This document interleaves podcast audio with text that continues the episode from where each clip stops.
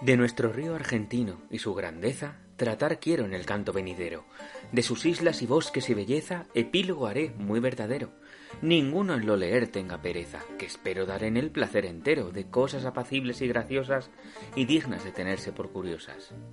El río que llamamos argentino, del indio Paraná o mar llamado, de norte a sur corriendo su camino en nuestro mar del norte entra hinchado.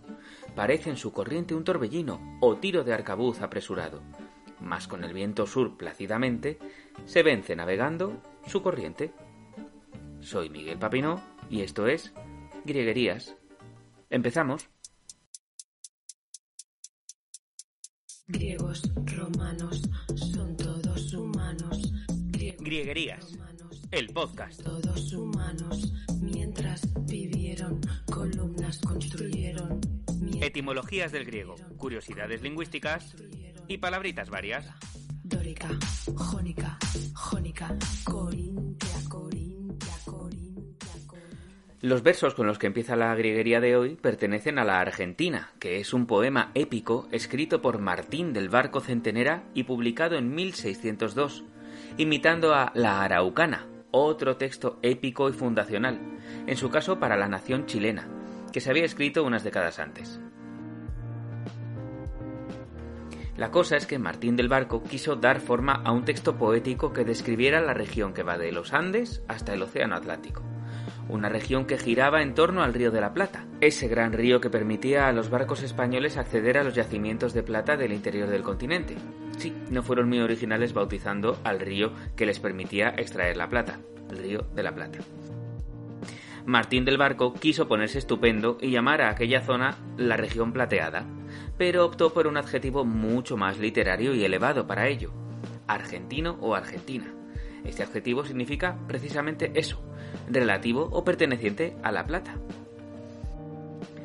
La popularidad de ese poema en el momento de su publicación fue tal que influyó de forma decisiva para que fuera habitual denominar como la Argentina a aquella región tan lejana y tan austral, y que ese nombre fuera finalmente adoptado el 9 de julio de 1816 como el propio del país que actualmente se denomina República Argentina, la República Plateada. Pocos países tienen un poder evocador tan envolvente como Argentina. Desde su independencia, hace poco más de dos siglos, ha sido una fábrica constante de referentes y artefactos culturales, desde el tango al dulce de leche, pasando por Maradona, Mafalda o Evita Perón. Y claro, tenemos Argentina tan presente que el pasado plateado de su nombre se nos puede escurrir entre los dedos sin que nos demos cuenta.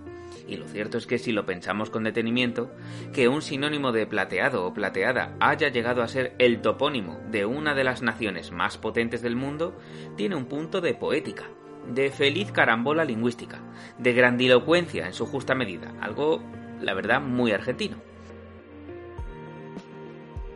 En castellano no los usamos mucho, pero adjetivos como argentino, argentado, argenteo o argéntico están presentes en nuestra lengua desde hace siglos. Machado hablaba de lunas argentadas en sus poemas. Algo bañado en plata es argénteo. Si guarnecemos un objeto con plata o le damos un brillo semejante al de ese metal, lo estamos argentando.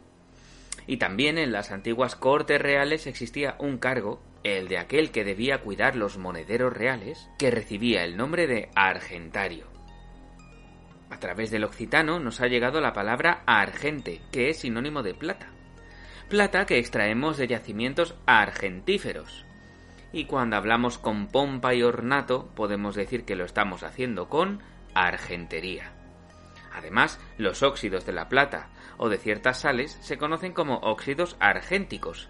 Y también existe la argentita, que aunque bien podría ser un nombre de folclórica del siglo pasado, en realidad es el que recibe el sulfuro de plata natural.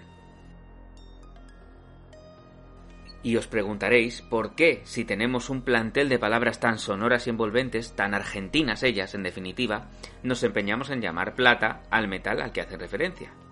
Pues porque se trata de un metal que se puede tratar con relativa facilidad para hacer finas láminas con las que trabajarlo. Láminas muy planas, que es lo que significa ese plata, derivado del latín platus, que a su vez procede del griego platis, que significa ancho o plano Vamos, que las argentocosas nos vienen muy bien cuando nos ponemos poéticos, pero a la hora de manipular el metal en cuestión, hemos preferido una denominación mucho más práctica y prosaica, que hace alusión simple y llanamente al aspecto que tiene ese metal.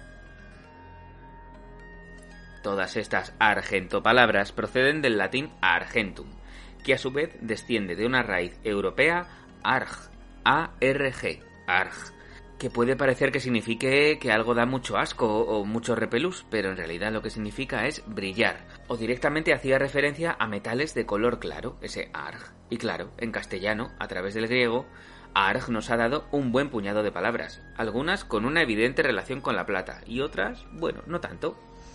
En el primer grupo, descendiendo directamente de Argiros, que es precisamente como se dice plata en griego, tenemos por ejemplo la argiria, que es una enfermedad producida por la exposición prolongada a la plata, que hace que la piel se vuelva gris y azulada. También están los litargirios, que son piedras, lizos, con vetas de plata interpuestas. Y también tenemos el hidrargirio, Hidros en griego significa líquido y argiro, como hemos visto, es plata, con lo cual el hidrargirio sería la plata líquida. ¿Qué es la plata líquida en nuestra cultura? Pues el mercurio.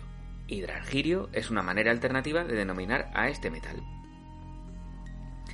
En el grupo de palabras que nos han llegado desde esta raíz indoeuropea arg a través del griego y que no tienen una excesiva relación con la plata, tenemos, por ejemplo, en primer lugar aquellas que proceden de argilos, que en griego significaba barro blanco, y de ahí viene nuestra arcilla, así como la argilita, que es como se llama a la acumulación de arcillas que se compactan y sedimentan en el terreno. También estoy seguro de que conocéis esas plantas de hojas muy muy gruesas y un poco aterciopeladas. A esas plantas las llamamos argirófilas.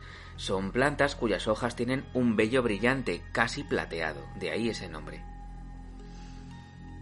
Y también hay un adjetivo en griego clásico que es arginois, que significa blanco, brillante, y de ahí tenemos palabras como arginasa, que es una enzima, o arginina, que es un aminoácido y en el microscopio ambas, tanto la arginasa como la arginina, destacan por su claridad, de ahí su nombre. Y por su claridad también destacan la cabeza y la cola del águila que Estados Unidos ha adoptado como emblema nacional. Seguro que la habéis visto en algún cartel, en alguna película, en algún anuncio. Pues bien, esa ave, esa águila, se denomina pigargo. Pigué en griego es nalga, culo, posadera. Y argos, ese argos del final, procede de nuestra raíz arg. Significa blanco o reluciente. Vamos, que el águila en cuestión recibe su nombre por el color claro de su parte trasera, pigargo. Para ir terminando, también me gustaría hablaros de un último grupo de palabras descendientes directas de esa raíz arg que nos han llegado a través del latín y que tienen que ver con lo que hacemos cuando lo que queremos aclarar no son metales, ni arcillas, ni culos de pájaros, sino ideas.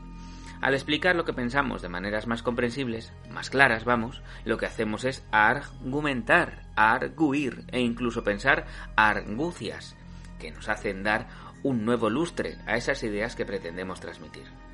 Y para argucia, la de los argentinos y argentinas al apropiarse de un adjetivo tan sonoro y evocador con el que autodenominarse y denominar también un territorio tan vasto y tan diverso como su país.